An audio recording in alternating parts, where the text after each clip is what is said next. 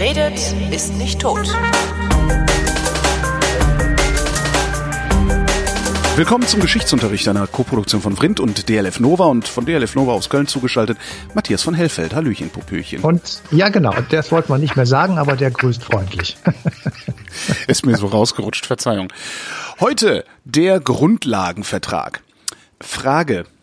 Wer hat da vertraglich welche Grundlagen mit wem festgehalten? Ja, wir befinden uns im Universum der Ostpolitik. Äh, die Ostpolitik wurde seinerzeit, ist schon lange her, von Willy Brandt und auch vor allem auch von Egon Bahr in der sozialliberalen Koalition durchgesetzt, die 1969 in, ins Amt kam und ähm, bis 72 beziehungsweise 74, als Willy Brandt dann zurückgetreten ist, äh, sozusagen diese beiden Hauptmatadoren dabei hatte. Und äh, der Punkt war, dass äh, Willy Brandt als regierender Bürgermeister von Berlin die deutsche Teilung natürlich tatsächlich hautnah und handfest miterlebt hat, sein ganzes Leben lang ähm, jedenfalls ähm, nach dem Zweiten Weltkrieg. Ich und an seiner Seite war. ebenfalls schon die ganze Zeit Egon Bahr, das war damals ein junger Journalist von RIAS, mhm.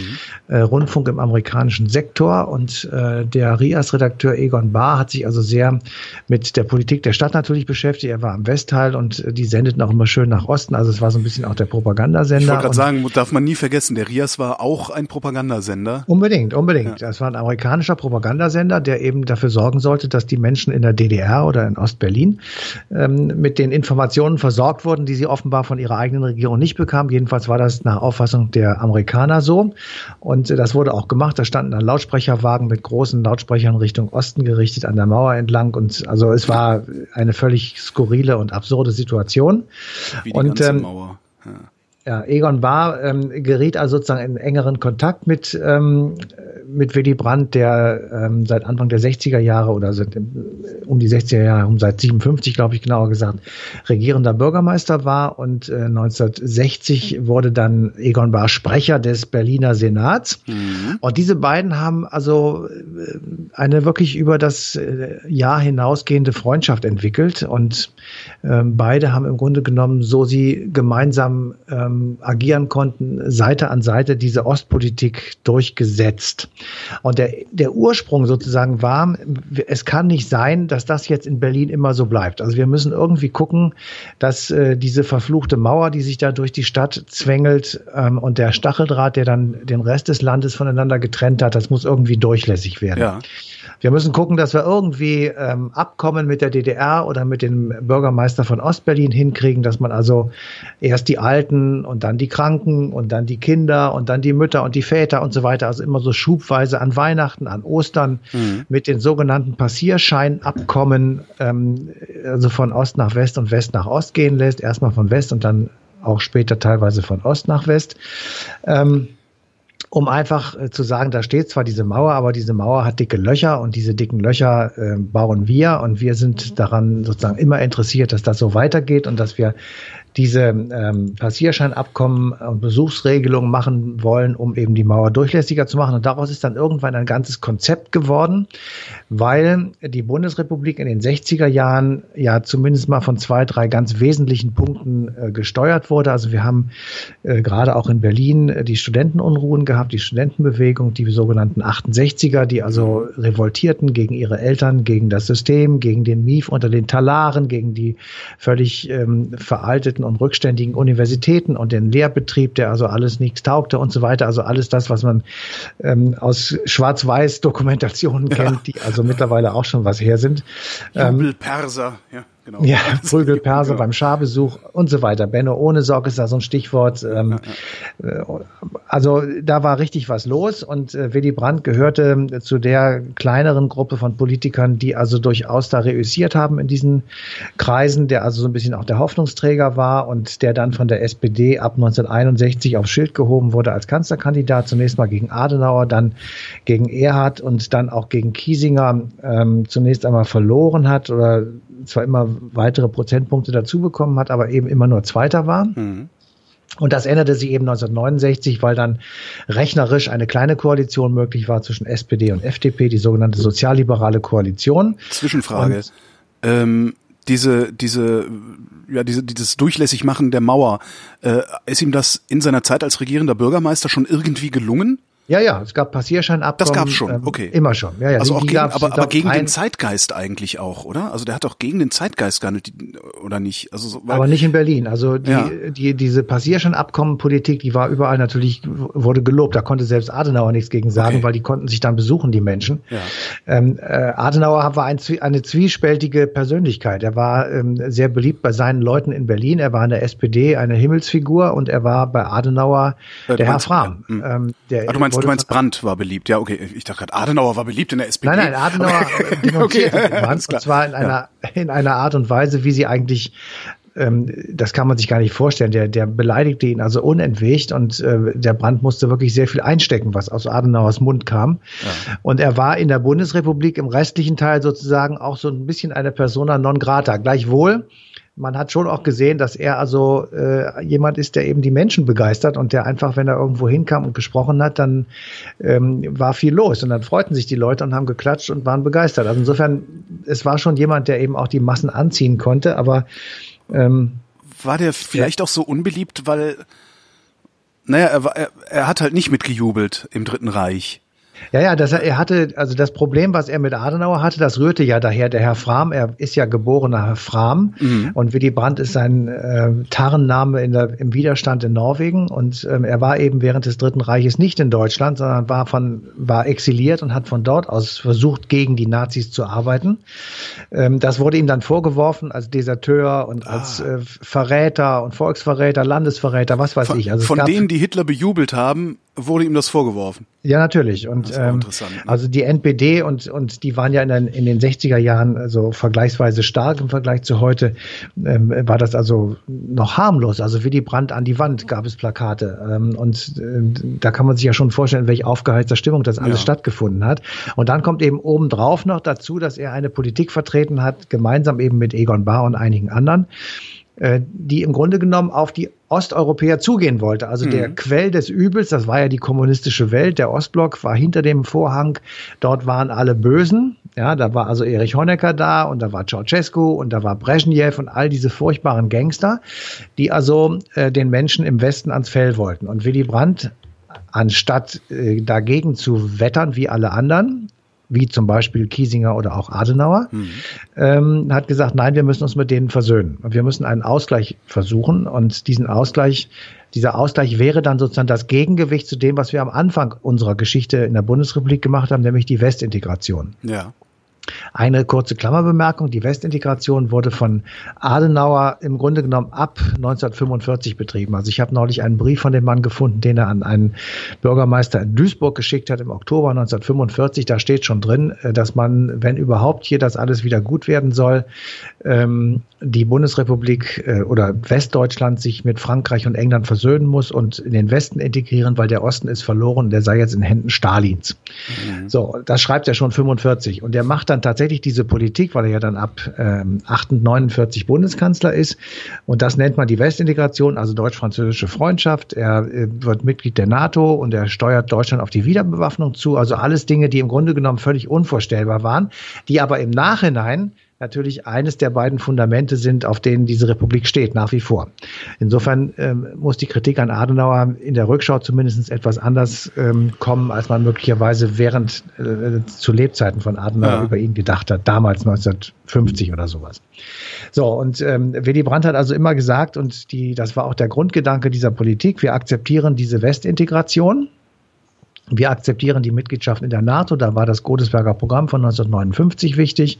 Wir akzeptieren sozusagen die Realitäten in der West, im Westteil des äh, äh, Deutschlands. Ja. Wir möchten aber gerne sozusagen dieses Ungleichgewicht beenden und wir möchten eine Aussöhnung mit den Völkern herbeiführen, die im Zweiten Weltkrieg unter den Deutschen noch viel mehr gelitten haben als beispielsweise die Franzosen. Ja. Und ähm, da sozusagen kommt Willy Brandts Persönlichkeit selbst zum Ausdruck. Also Willy Brandt, der eben im Widerstand war, der kein Nazi war, der ähm, im, im, sozialistischen, kommunistischen Umfeld in der Weimarer Republik äh, groß geworden ist, ähnlich wie Herbert Wehner. Ähm, und der sozusagen dann im Exil war und das alles von außen hat, der zurückkommt und jetzt auf einmal anfängt, dieses Land umzukrempeln. Das heißt, der, der Grundlagenvertrag, um den es ja heute geht, und die Ostpolitik sind natürlich extrem verbunden mit Willy Brandt. Und ähm, wir haben also einen gefragt, der ähm, Willy Brandt und die Wirkung ähm, dieser Politik von Willy Brandt im Grunde genommen äh, wissenschaftlich natürlich sehr genau erforscht hat. Das ist Gregor Schölgen und der hat die Bedeutung oder den Anteil von Willy Brandt an dieser Politik so erklärt. Also der persönliche Anteil ist außerordentlich hoch, wie immer in der Geschichte. Ohne Personen bzw. Persönlichkeiten ist kein Prozess letztendlich erklärbar, auch dieser nicht. Bei Willy Brandt ist es ja so gewesen, dass er aufgrund seiner persönlichen Biografie fast prädestiniert gewesen ist, diesen Prozess auf den Weg zu bringen. Wie wir wissen, war er ja während des Dritten Reiches im Exil. Er war also niemand, der dieses Dritte Reich mitgetragen hat. Ganz im Gegenteil, er hat es von außen mit seinen Mitteln aus dem Exil heraus bekämpft. So gesehen war er, wenn man so will, der ideale Mann, um in dieser Situation diesen großen Schritt für Deutschland zu tun. Das heißt, er war auch für den Ostblock äh, glaubwürdig letztlich. Ja, also man hat ihn auf jeden Fall aufmerksam zur Kenntnis genommen. Das ja. ist wohl richtig. Ähm, er war aber gleichzeitig auch, also selbst, also auch in Ostdeutschland, in der DDR, war ein Verräter ein Mann mit einem Makel. Das Aha. wollen wir mal nicht vergessen. Also das sind jetzt nicht alles die Gutmenschen gewesen. Weil er nicht im Seite. Deutschen Reich geblieben ist als naja, also Verräter gab es auch auf der anderen Seite und das fand man nicht so toll. Also insofern war man erstmal ein bisschen vorsichtig. Okay. Ähm, Brezhnev, der ähm, ja dann sehr bald ähm, oder der, der, der starke Mann äh, in der UdSSR war, äh, brauchte auch eine Weile, bis er sich mit ihm beschäftigt hat oder angefreundet hat geradezu. Mhm. Also ähm, Willy Brandt hatte eine Art offenbar ähm, auf die Menschen zuzugehen, die sehr offen war, die sehr einnehmend war. Der war eine, äh, eine fast schon gespaltene Persönlichkeit. Er hatte also mit Depressionen zu tun auf der einen Seite, wenn es ihm also schlecht ging, dann saß er da Gedanken verloren mit versteinertem Gesicht und machte gar nichts. Wenn er aber gut drauf war, äh, dann war er ein, ein lachender, fröhlicher, aufregender Mensch, der einfach dieses Land tatsächlich komplett auf den Kopf gestellt hat. Der hat also damals jedenfalls viele Menschen, äh, die da noch ein bisschen jünger waren, dazu denen gehörte ich dann auch, natürlich extrem stark vereinnahmt. Und, Wie alt äh, warst du damals? Ich war, also ich durfte 72 zum ersten Mal wählen, da war ich 18. Mhm. Und ähm, also 69 Regierungserklärung habe ich schon mitbekommen, da war ich so 15, 16 und ähm, Willy Brandt, den, diesen Wahlkampf 69 habe ich noch nicht so richtig wahrgenommen. Also ich habe ihn schon wahrgenommen, aber da war ich noch nicht so richtig äh, angefixt und 72 dann nach dem konstruktiven Misstrauensvotum äh, bin ich dann auch so mit Wahlzetteln der SPD durch die Gegend gerannt, weil ich unbedingt auch tatsächlich wollte, dass diese Politik weitergemacht wird. Und diese Politik bedeutete, ähm, mehrere Dinge, die wir sozusagen als Klarstellung für unsere Geschichte brauchten. Also äh, die Generation äh, unserer Eltern und Großeltern hatte die Verbrechen im Zweiten Weltkrieg begangen. Ob sie jetzt persönlich verstrickt waren oder nicht, lassen wir mal außen vor. Aber sie haben diese, sie waren die Generation, die das begangen hat. Ähm, und es, es, seitdem gab es ein Ungleichgewicht. Wir sind alle fröhlich im Westen wieder bewaffnet und großartig dabei. Wir sind ein Weltwirtschaftswunder und sind alles ganz toll. Aber im Osten, mit denen haben wir keine, haben wir keinen Draht. Und ich wollte mhm. unbedingt, dass wir auch akzeptieren, dass eine Strafe, in Anführungsstrichen, der des begonnenen, des von uns begonnenen Zweiten Weltkriegs tatsächlich diese Teilung war. Ja. Und die Anerkennung der Oder-Neiße-Grenze. Das fand ich extrem wichtig. Ähm, Sondern so, gesagt, wir teilen Polen nicht nochmal, egal was passiert. Genau, also wir haben, ja. wir akzeptieren diese natürlich auch völlig absurde und beschissene Westverschiebung Polens. Das muss man sich ja, vorstellen. Ja. Da wird ein ganzes Land um ein paar Kilometer nach links geschoben, sozusagen. Was für ein Wahnsinn. Egal, wir lassen das jetzt so, weil wenn wir das jetzt wieder in Zweifel stellen, dann äh, geht der ganze Scheißdreck von vorne los und das wollen wir unter gar keinen Umständen. Ja. So. Und damit hast du den, die, die Nation gespalten. Und zwar definitiv, weil die einen gesagt haben, wenn wir das tun, dann sind unsere sogenannten deutschen Ostgebiete für immer verloren, weil dann ist es völkerrechtlich anerkannt und das dürfen wir nicht. Wir dürfen es erst dann anerkennen, wenn die Deutschen, wie es im Grundgesetz in der Präambel steht, sich in Freiheit wiedervereinigt haben. Mhm. Das aber wird ausgeschlossen, so war die Argumentation, wenn wir den Status quo in Europa anerkennen, weil dann erkennen wir ja auch die Mauer durch Deutschland an. Ah, so, so war die Argumentation, verstehe. Und die, ja, und die, die, diese Aber Diskussion. Das ist eine Scheinargumentation, oder? Na, die ist, die, die geht ans Eingemachte. Das ist schon klar. Also du musst dir vorstellen, 1970, sage ich mal, haben sehr, sehr viele Menschen äh, gelebt in unserem Land, die, ähm, ich sag mal, aus Pommern kamen oder ja. aus Schlesien kamen und so weiter. Also alles Gebiete, die dann bei Polen für immer bleiben würden. Und die haben dann ihre Heimat für immer verloren. Bis dahin haben sie immer gesagt, na ja, also vielleicht kann ich ja eines Tages zurück oder vielleicht ändert sich das ja noch, aber dann wäre es sozusagen verloren. Ja. Ähm, so, und Willy Brandt hat gesagt, wenn wir Frieden haben wollen, und äh, dieser Satz, ähm, Frieden ist alles, ohne Frieden ist alles nichts, der wird ja wohl ihm in die Schuhe geschoben. Das könnte sein, dass es auch tatsächlich von ihm ist. Der ist ja richtig, egal wer ihn gesagt hat. Ja. Äh, wir müssen, wir müssen den Frieden erhalten, wir müssen einen Ausgleich sorgen, für einen Ausgleich sorgen, wir müssen Versöhnung betreiben, um diesen Wahnsinn des Zweiten Weltkrieges auch nur annähernd äh, wieder gut zu machen. Wobei das Wort wieder gut machen gar nicht gefallen ist, sondern äh, damit umzugehen. Ja. Mal überleg doch mal, der Holocaust hat vor allem in Polen stattgefunden. Ja. ja. Mit Polen hatten wir im Grunde genommen kein Verhältnis. Die Westdeutschen hatten mit Polen ein Nichtverhältnis. Mhm. Die Ostdeutschen schon. Die hatten schon ein Verhältnis. Die haben aber den Holocaust überhaupt, das interessierte die gar nicht. Ähm, ja, die, alle, haben, die den Holocaust gemacht haben, haben ja im Westen gelebt, aus Sicht genau, der DDR. Und, ne? ja. Genau. Und äh, damit war das für die viel einfacher. Ja. Äh, die Sowjetunion war für uns, Stalin ist der Buhmann gewesen. Sein Nachfolger Khrushchev, der war zwar nicht ganz so schlimm und äh, auch ein bisschen lustiger irgendwie, aber natürlich auch einer, der äh, also zur Diskussion eigentlich gar nicht in Frage kam. Mhm. Und Brezhnev, der war nun auch so ein Hardliner. Also das waren alles äh, Leute, die man eigentlich nicht haben wollte. So. Und jetzt hat Willy Brandt gesagt, pass auf, wir machen jetzt Folgendes. Wir versuchen eine Aussöhnung mit den Kriegsgegnern der Deutschen im Zweiten Weltkrieg. Damit haben wir einen Ausgleich mit den Westländern, wir haben mit Frankreich, wir haben mit den Benelux-Staaten, wir haben mit Israel, das heißt Adenauers großes Verdienst, einen Ausgleich gefunden. Das ist zwar immer noch eine schwer belastete Geschichte und gemeinsame Vergangenheit, aber wir können wieder miteinander reden. Wir ja. haben uns, ich sag mal, entschuldigt. Wir haben, soweit man das überhaupt kann, angesichts dieses Mega-Verbrechens, aber wir haben es jedenfalls probiert. Und das ist von den Israelis im Übrigen auch anerkannt worden. Mhm. Und das Gleiche machen wir jetzt mit der Sowjetunion. Sowjetunion. Dieses Land hat 20 Millionen Tote und damit den höchsten Blutzoll des Zweiten Weltkrieges gehabt. Und insofern ähm, müssen wir irgendetwas tun. Wir können nicht einfach so tun, als wenn das äh, sozusagen uns egal ist. So, und äh, dann hat er gesagt, dafür werden wir nicht viel kriegen. Wir, das ist für uns einfach nur Friedenspolitik, aber wir kriegen kein Geld, wir kriegen kein Land zurück, wir kriegen ja. keine, ähm, also ja, das ist ein Geben in diesem Falle. Wir müssen etwas geben, weil wir sehr viel genommen haben. Und dann begannen diese Diskussionen, wie machen wir das? Dann wurde diskutiert, wie verhalten wir uns zur DDR? Dann kam dieser Satz, es gibt, äh, es ist ein Deutschland, aber zwei Staaten. Mhm. Ähm, das ist eine, das muss man sich mal vorstellen, was das eigentlich heißt. Das bedeutet die Anerkennung des Status quo. Bis dahin wurde die DDR als Sowjetdeutschland nicht anerkannt. Das, ja. das war einfach ein Alleinvertretungsanspruch der Bundesrepublik und so, ne? Gab's ja auch. Ja, ja, es ist einfach idiotisch. So, und äh, dann fingen also die Verhandlungen an und äh, der Knackpunkt war tatsächlich, ähm, dass, äh, sagte, der Schlüssel liegt selbstverständlich in Moskau. Also die UdSSR hatte ja das Sagen über alle Ostblock-Länder natürlich. Und mhm. wenn die äh, mit den Deutschen einen Vertrag schlossen, dann war das sozusagen der, der Key, der Schlüssel für alles. Und das, der zweite wichtige Punkt waren die vier Alliierten, die also über Berlin nach wie vor wachten. Und man musste also auch ein alliiertes Abkommen in irgendeiner Form hinkriegen, um diesen, um die Öffnung, die man damit erhoffte, also den, den Zugang äh, von Menschen zueinander, der musste ja sozusagen auch von den Alliierten mit abgesichert werden. Also hatte man also mega Verhandlungsaufgaben, die in Moskau stattfanden, die in Berlin stattfanden, die in Prag und in Warschau stattfanden und in wechselseitigen Besuchen. Wir erinnern uns alle, Willy Brandt in Erfurt. Ähm, Michael Kohl in Bonn. Der Michael Kohl war der Unterhändler der DDR und ja. äh, der ist dann hier nach Deutschland gekommen.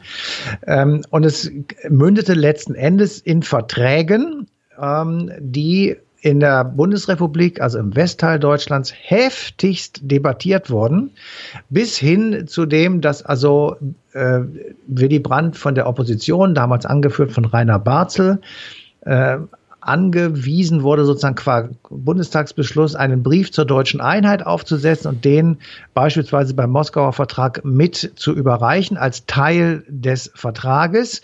Und in diesem Brief steht drin, dass die Deutschen sich weiterhin vorbehalten, äh, in Freiheit äh, zusammenzuleben, wenn sie sich dann friedlich wieder vereinigen können. Das hat die Sowjetunion akzeptiert. Mhm. Und äh, damit war sozusagen, hat Willy Brandt dann dem auch Genüge getan. Und trotzdem war natürlich zumal der Vertrag in Warschau wichtig wurde und der auch unterzeichnet wurde, ähm, war es eine de facto Anerkennung des Status quo und damit auch eine de facto Anerkennung der Oder-Neiße-Grenze, die die Westgrenze Polens beziehungsweise die Ostgrenze der damaligen DDR war. Mhm. Und das wiederum hat in Deutschland West dazu geführt, dass es ähm, wirklich ernsthafte, nahezu spalterische Debatten gegeben hat und dass eben der ein oder andere Abgeordnete der FDP beziehungsweise der SPD äh, die Fraktion verlassen hat und zur CDU ähm, übergelaufen ist. Krass. Und die eh schon knappe Mehrheit, die äh, diese kleine Koalition hatte, dann irgendwann bröckelte, beziehungsweise nicht mehr vorhanden war. Mhm. Und dann äh, beriet man in der CDU, CSU und äh, sagte also, okay, wir ziehen jetzt den Artikel ich habe mir jetzt nicht genau im Kopf, jedenfalls des Grundgesetzes mit dem konstruktiven Misstrauen und ähm, stellen den Antrag, man möge Willy Brandt abwählen und an seiner Stelle Rainer Candidus Barzel zum Bundeskanzler wählen. Und diese Debatte findet also statt im Deutschen Bundestag und sie scheitert, obwohl die CDU eigentlich durchgezählt hatte und genügend äh, Menschen hinter sich versammelt hatte. Aber dieses Misstrauensvotum scheitert, wie sich dann später herausstellt, weil die DDR zwei Leute bestochen hat die dann gut. wiederum für Willy Brandt gestimmt haben. So. Ähm, Willy Brandt gewinnt dieses konstruktive Misstrauensvotum und ähm, initiiert auf der Stelle Neuwahlen, die dann ein halbes Jahr später stattfinden und das bisher beste Ergebnis der SPD einbringen, 45, acht oder sowas Prozent. Mhm. Willy Brandt wird also gewaltig bestätigt und setzt diese, ähm, äh, diese Politik fort, die sich dann endgültig kulminiert sozusagen in diesem Grundlagenvertrag äh, zwischen der DDR und der Bundesrepublik. Und darin wird dann eben festgehalten, an welchen Stellen wie viele Menschen zu welcher Uhrzeit, wann auch immer und zu wie viel Geld hin und her reisen dürfen. Es werden neue Grenzübergangsstellen aufgemacht, es werden äh, Eisenbahnlinien gebaut, äh, die also Ost und West miteinander verbinden. Es werden ähm, Regeln getroffen, ähm, wer äh, reisen darf und die werden, das ist auch mehr als vorher und dazu werden Autobahnen werden gebaut und wir bezahlen das, das alles die vom Geburtsstunde Westen. der Transitstrecke sozusagen. Genau, die ah. Transitstrecke wird gebaut und wir, wir, äh, also die Westdeutschen bezahlen das, die DDR bezahlt das nicht und bekommt dafür eben eine Autobahn. Ähm, sozusagen von Helmstedt nach äh, Berlin durch DDR-Gelände und ähm, damit sozusagen ist dieses, dieses System brüchig geworden. Das war der Punkt. Und gleichzeitig haben sich, auf, haben sich beide Seiten äh, vereinbart, äh, in Zukunft nicht mehr aufeinander zu schießen, sozusagen. Also äh, die, die Probleme, die wir haben, äh, friedlich zu regeln und den Kriegszustand wirklich auch nicht mehr ins Auge zu fassen. Mhm. Und als langfristiges Ergebnis, und das ist das eigentlich Wichtige daran, äh, ist dieser Prozess der Ostverträge und des Grundlagenvertrages eingebettet gewesen in einen europäischen Prozess. Mhm. Ähm, und dazu, ähm, im Übrigen, das hat Helmut Kohl später auch gemacht. Also wir müssen jetzt nicht über Helmut Kohl reden, aber äh, die Herstellung der deutschen Einheit dann 1989, 90. Mhm. Der Punkt, den Helmut Kohl wirklich gut gemacht hat, das andere hätten wir zwar wahrscheinlich auch gemacht, aber das, was er gut gemacht hat, war eben diesen Prozess in den europäischen Prozess zu synchronisieren und ja. also damit einzubauen. So, und das hat Willy Brandt auch gemacht, indem er gesagt hat, wir greifen jetzt einen Vorschlag des Ostblocks auf, der schon 67, 66, 67 eine Konferenz, eine europäische Konferenz vorgeschlagen hat. Wenn du jetzt ähm, KSZE sagst, lege ich die Ohren an. Genau, KSZE. Echt? Und, ähm, Daher kommt die, das. Äh, ja, ja, 66, 67 wurde das also äh, beschlossen auf einer Sitzung des Ostblock der, des Super. Warschauer Paktes. Das ist so was, daran erinnere ich mich noch aus ganz früh, so Anfänge Fernsehen gucken, Tagesschau gucken, dass immer mal wieder von der KSZE-Konferenz berichtet wurde. Genau, ja. genau, genau. Ah, so, ja. und also die schlagen das vor und der Westen sagt, ja, müssen wir mal gucken. Und dann marschieren die in Prag ein, also Niederschlagung des Prager Frühlings mhm. im August 1968.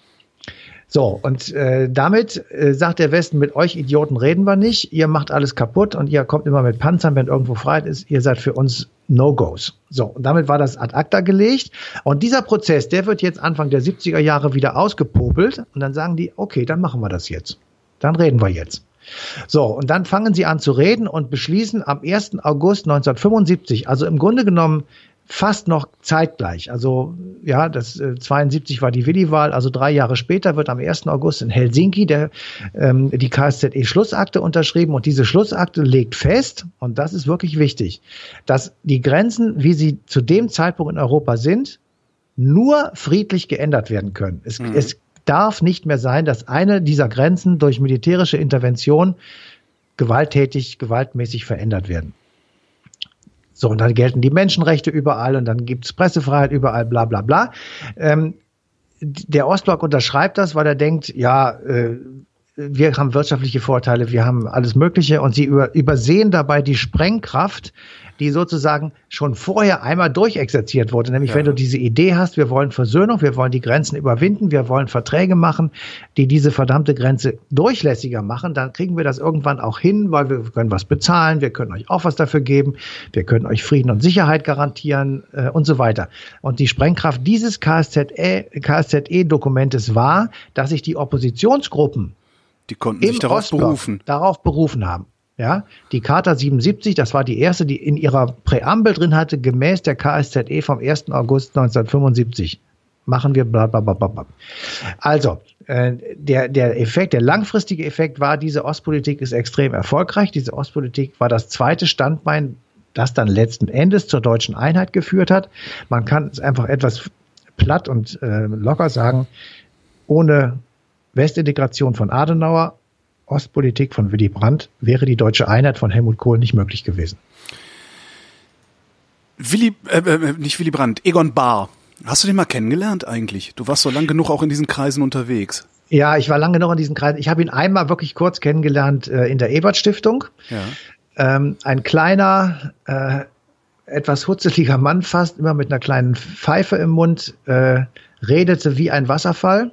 Und sehr überzeugend einfach. Es ist ein Überzeugungstäter gewesen. Bei dem, wie im Übrigen alle. Bei dem hatte damals, ich immer, ja. Äh, also alle, die damals um Willy Brandt herum waren, waren tatsächlich von ihrer Mission sozusagen so überzeugt, dass sie gesagt haben, wir machen das jetzt. Und äh, koste es, was es wolle, nach mir die Sintflut, ich mache das jetzt. Und ich sag mal, es gibt immer mal wieder solche Leute, die schaffen dann auch sowas. Weil wenn wir zwei das gemacht hätten, wären wir wahrscheinlich irgendwo auf der Strecke verreckt. Ja. Aber ähm, du brauchst halt dann zu solchen Situationen tatsächlich Überzeugungstäter, die sagen, ich mache das jetzt und ja. Schluss aus. Und äh, die fehlt im Moment so ein bisschen. Also Stimmt. Manchmal denke ich mir, oh, das sind alles so weichgespülte Durchschnittstypen. Ähm, alles so ein bisschen was BWL Was soll man von denen erwarten? Der war bei, bei Egon Bahr habe ich immer das Gefühl gehabt, dass der so eine Art graue Eminenz der Bundesrepublik ist. War der ja. das oder sah das nur so aus, weil der ständig nee, in diesen Dokumentationen auch aufgetreten ist? Ja, so? ja. Nein, hinterher war er das sicher. Also zu der Zeit, als er die Verhandlungen gemacht hat, war das ein, äh, ein junger Mann. Hm. Und äh, der natürlich noch nicht die Erfahrung haben konnte, wie er sie dann später hatte, aber letzten Endes wurde er das dann. Also er war tatsächlich jemand, der sehr viele diplomatische Drähte hatte, der auch immer noch irgendwie wusste, wen er anrufen kann, um dann eben doch noch in Moskau vorgeladen zu werden, ähm, der sozusagen einfach so geübt war in diesen Abläufen, dass man sich darauf verlassen konnte, dass er so einen Weg findet, so ähnlich wie Wischnewski. Ja, Hans-Jürgen Wischnewski war mhm. auch so einer, der hatte halt in der arabischen Welt kannte der jeden Scheich. Und ja. ähm, dann hat er den angerufen und gesagt, hör mal, ich habe ein Problem. Und dann, da der einfach mit dem ein gutes Verhältnis hatte, wurde ihm dann geholfen. Mhm. So, und der Egon Bahr, äh, der hat tatsächlich eine ganz lange Zeit an der Schnittlinie gelebt. Also in Berlin, in, im Senat, da lief der ganze Wahnsinn zusammen sozusagen. Und der musste irgendwie gehandelt werden. Und den haben sie gemeinsam sozusagen als Lebensaufgabe äh, angenommen und haben das dann gemacht. Und insofern, als das dann vorbei war, ist auch, glaube ich, die Karriere zu Ende gewesen. Dann da haben sie das gemacht und das war's dann. Und das ist ja vielleicht auch gar nicht schlecht. Nee, das jetzt, ist wunderbar. Jetzt gucke ich, äh, 2017 haben wir jetzt gerade, äh, die Mauer ist jetzt genauso lange weg, wie die Mauer gestanden hat. Ähm, das stimmt, ja. Und äh, jetzt gucken wir uns mal so die Ost-West-Integration an, und zwar nur in der Bundesrepublik. Die ist auch nach diesen was, 27, 28 Jahren äh, nicht wirklich so gelungen, wie wir, wie man sich das wünschen würde, sage ich mal. Ja. Ähm, also es gibt immer noch große Ressentiments im Osten, es gibt großes Desinteresse auch immer noch im Westen, was ich faszinierend finde, eine Generation danach immer noch dieses Desinteresse festzustellen. Ja. Brauchen also, wir da, brauchen wir vielleicht, um das endgültig zu wuppen, auch nochmal so ein Brandbar-Team, das ja. irgendwas mit dieser Bundesrepublik nochmal veranstaltet, dass wir wirklich zueinander finden? Also damals gab es den Schlachtruf sozusagen Wandel durch Annäherung. Also ja. in dem man man kann das nicht mit Gewalt machen, man muss sich annähern, man muss also die Position des anderen verstehen, das war damit gemeint. Man muss teilweise auch die Position des anderen übernehmen und dadurch kommt man dann allmählich in so einen Wandelsprozess, der letzten Endes positiv ist. Ähm, und wir haben uns diese Frage auch gestellt und sind dann zu der Erkenntnis gekommen, der Wandel ist nicht äh, so weit gegangen, dass Annäherung sozusagen wirklich da ist. Na klar, ich kann heute nach Leipzig fahren und das ist alles kein Problem. Ähm, es gibt auch sicherlich sehr viele Leute, die diesen Wandel dann auch mit Annäherung hinbekommen haben. Aber es gibt immer noch sehr, sehr viel Unverständnis ja. und äh, geradezu Fassungslosigkeit wenn man sich die Vorstellungen des jeweils anderen in Ost und West anhört, ansieht, anschaut und sagt einfach, was willst du? Was so? Und das gilt jetzt nicht nur von uns nach Ost, sondern auch von Ost nach West. Das ja. ist ja genau umgekehrt auch so. Und insofern bin ich tatsächlich auch im Moment jedenfalls etwas ähm, irritiert. Das hat aber was damit zu tun, tatsächlich im Moment, äh, dass ich sage, ich verstehe einfach nicht wirklich, äh, warum in den ostdeutschen ähm, Ländern so viel mehr Leute so radikal sind und wählen auch, ähm, als ja. es möglicherweise hier der Fall ist. Obwohl es hier das natürlich auch gibt. Ich will das auch jetzt gar nicht kleinreden. Ist auch nicht das Thema im Moment. Aber da muss ich wirklich sagen, da habe ich einfach nicht, da verstehe ich es einfach nicht, weil das Problem, was die da beschimpfen, existiert bei denen gar nicht. Also viele Ausländer, sage ich mal, und Flüchtlingsheime und, vielleicht, und soziale vielleicht Belastung, das, was weiß ich. Vielleicht ist das nicht das Problem, dass sie beschimpfen, sondern ein ganz anderes und man hat sie nur nicht gefragt und das äh, sie kanalisieren da ein Problem ja. eben auf das nächstbeste Opfer. Ähm, ja, ja, wahrscheinlich. Was dann auch wieder im also, Westen anschlussfähig ist. Das, was, das ist eigentlich die, das Faszinierende dabei. Die Unterschiede zwischen Ost und West sind in weiten Teilen. Natürlich, wenn du jetzt Gelsenkirchen und irgendwie die Uckermark dir anguckst, die haben ähnliche Strukturprobleme, ja. Oder das Ruhrgebiet und die Uckermark. Äh, aber äh, letztendlich sind die sehr weit voneinander entfernt, wenn du ja. in allen möglichen Themen, wo du mit, wo du mit ihnen redest. Ähm, und aber genau da gegen Ausländer, ja, das was sie die Flüchtlingspolitik von Angela Merkel, wobei von diesen Leuten ja niemand weiß, wie die wirklich ist, diese Flüchtlingspolitik, sondern die regen sich alle darüber auf, dass 2015 die Grenzen mal aufgemacht wurden. Ähm, und da sind aber, das ist eigentlich das Interessante. Genau an der Stelle bei bei dieser bei dieser unterschwelligen Menschenverachtung sind Ost und West sehr gut aneinander anschlussfähig. Vielleicht kann man daraus was drehen. Ja, also ich, also bei mir wäre das nicht anschlussfähig, ehrlich gesagt. Ja, Oder ich habe dich jetzt gerade missverstanden. Also ich bei mir wäre das, das auch nicht anschlussfähig. Ab, das kannst du gar nicht vorstellen. Aber die, ja, ich auch. Also ich verachte diese Leute. Ja, ich, ich tatsächlich und zwar zutiefst. Äh, und ich, ich habe von Anfang an auch gesagt, diese ganzen äh, gegen die Islamisierung des Abendlandes Marschierer da, äh, das, mit, das, mit diesen Leuten ist natürlich kein Staat zu machen. Das ist ganz klar. Aber vielleicht sagt uns das was, und ich weiß nicht, was es uns sagt, ja. ja. Aber vielleicht sagt Aber uns das ja was, genau dass der, es zumindest da ein Thema gibt, das in Ost und West an, also wo, wo Ost und West anschlussfähig zueinander sind. Ja, aber das ist ja genau der Punkt, weswegen eben diese Annäherung nicht stattgefunden hat. Und die Frage wäre jetzt einfach, wie kriegen wir das hin, äh, möglicherweise über diese Themen tatsächlich den, diesen Wandel zu beenden und durch Annäherung sozusagen abzuschließen. Das, Oder durch das wäre ja der, der Punkt. Also weil es sind ja, äh, das muss man ja auch mal sehen, der, die, dieser, dieser, dieser Rassismus, der da, der da äh, anschlussfähig ist aneinander Ost und West, das ist eine Minderheit in der Bundesrepublik Deutschland, wie wir sie heute haben. Das heißt, vielleicht, vielleicht wäre es eine Möglichkeit, ich spinne jetzt einfach nur ein bisschen rum, vielleicht wäre es ja eine Möglichkeit, die Mehrheiten in Ost und West einander anzunähern, indem wir uns gemeinsam von diesem Phänomen des Rassismus abgrenzen. Auch das wäre ja, eine Möglichkeit. Aber guck mal, du, du hast nach wie vor so, dass in Ostdeutschland weniger verdient wird als in Westdeutschland. Du hast ja. nach wie vor alle DAX-Unternehmen in Westdeutschland ja. und keines in Ostdeutschland. Du hast in Ostdeutschland kaum Frauen in Führungspositionen. Kaum Ossis in Führungspositionen. Und kaum, ja kaum Ossis ja. und viel mehr und so weiter. Das kann man ja endlos fortsetzen. Also das sind alles Dinge, die, wo, wo sozusagen von Ost nach West der Blick negativ ist. Und andersherum, die, alleine die Erkenntnis, dass es so ist, wie ich gerade gesagt habe, bedeutet schon, dass auch von West nach Ost negativ geguckt wird. Weil ja. warum gibt es kein DAX-Unternehmen in Leipzig? Ja. Oder Dresden oder was weiß ich. Also das sind schon, da sind schon Fragen, wo man sagen kann, da ist tatsächlich noch eine Mauer in den Köpfen und das ist auch ähm, offenbar sehr viel schwieriger, als nur einen Vertrag in Anführungsstrichen aufzusetzen, ja. der meinetwegen die Mauer einreißt. Ähm, das ist schon schwer genug gewesen. Aber das hier ist offenbar noch schwieriger und noch länger. Und deswegen im Übrigen, um das nochmal auf heute zu bringen, bin ich auch so frustriert über diese Regierungsbildungsdebatten, weil äh, ich möchte nicht nur darüber reden, wie man den Mittelstand entlastet und wie man eine Steuersenkung macht Richtig. und ob man den Solidaritätszuschlag jetzt so oder so senkt oder ganz abschafft. Das ist mir alles scheißegal. Ähm, ich, ich finde, die, die wenig verdienen, sollten ihn überhaupt nicht bezahlen, aber das hat damit auch nichts zu tun. Viel wichtiger ist es, äh, zu gucken, dass die Lebensverhältnisse von Leuten sich verändern, die in ihrer Wut und Verzweiflung und sonstiger Frustration so etwas wählen wie die AfD ähm, oder sich ganz aus diesem äh, gesellschaftlichen Miteinander verabschieden. Die sind ja. ja. es gibt ja auch Leute, die sagen einfach, ihr könnt mich mal am Arsch lecken, auf Wiedersehen. Ja. So, und das ist keine Argumentation, das kann so nicht sein. Und insofern ist das eigentlich der Schwerpunkt des Regierungshandelns, neben all dem anderen Wahnsinn, der uns ohnehin beschäftigt, wie Klimapolitik, wie Europapolitik, wie und so weiter und so weiter und so weiter. Matthias von Hellfeld, vielen Dank. Bitte sehr. Und euch wie immer vielen Dank für die Aufmerksamkeit und der Hinweis, dass die zugehörige Sendung Eine Stunde History auf DLF Nova am 17. Dezember 2017 läuft.